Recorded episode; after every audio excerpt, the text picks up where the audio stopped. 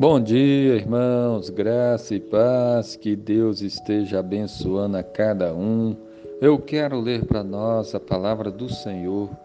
A Bíblia diz em João 15, 13 e 14, assim: Disse Jesus: Ninguém tem maior amor do que este, de dar alguém a própria vida em favor dos seus amigos.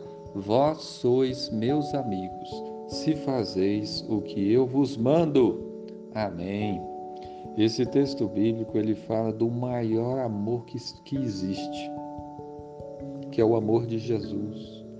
Ele disse que ninguém tem maior amor do que este, de dar alguém a própria vida em favor dos seus amigos.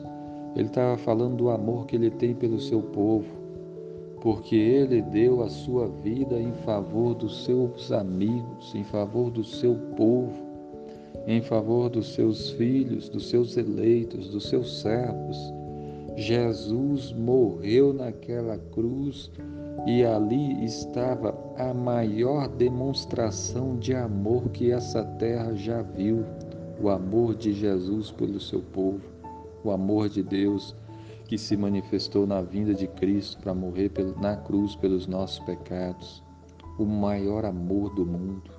Olha só como nós devemos louvar a Deus porque de fato Deus nos ama, Deus ama a todos nós que somos do seu povo, que cremos nele, que confiamos no Senhor.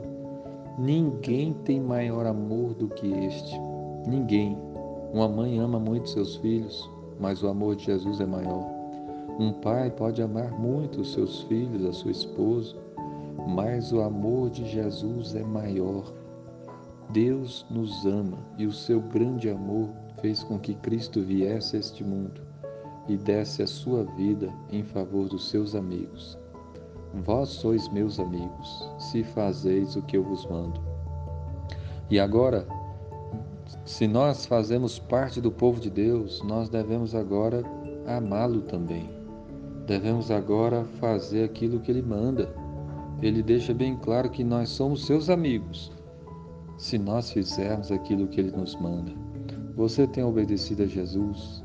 Você tem feito o que Ele manda você fazer? Você de fato é um amigo de Deus? Você de fato é um amigo do Senhor Jesus?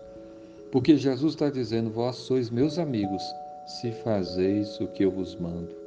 Então é importante que nós sejamos de fato pessoas obedientes, porque é assim que nós mostramos que cremos em Cristo, que somos seus amigos, que nós o amamos em obedecer a Sua palavra. Então, obedeça a Jesus, arrependa-se das coisas erradas que tem feito, procure amar o Senhor, obedecer, amar a Deus, amar ao próximo, procure estar na igreja, procure orar ao Senhor, agradecer a Ele, procure ler a Bíblia, conhecer os mandamentos do Senhor, crescer no conhecimento da palavra.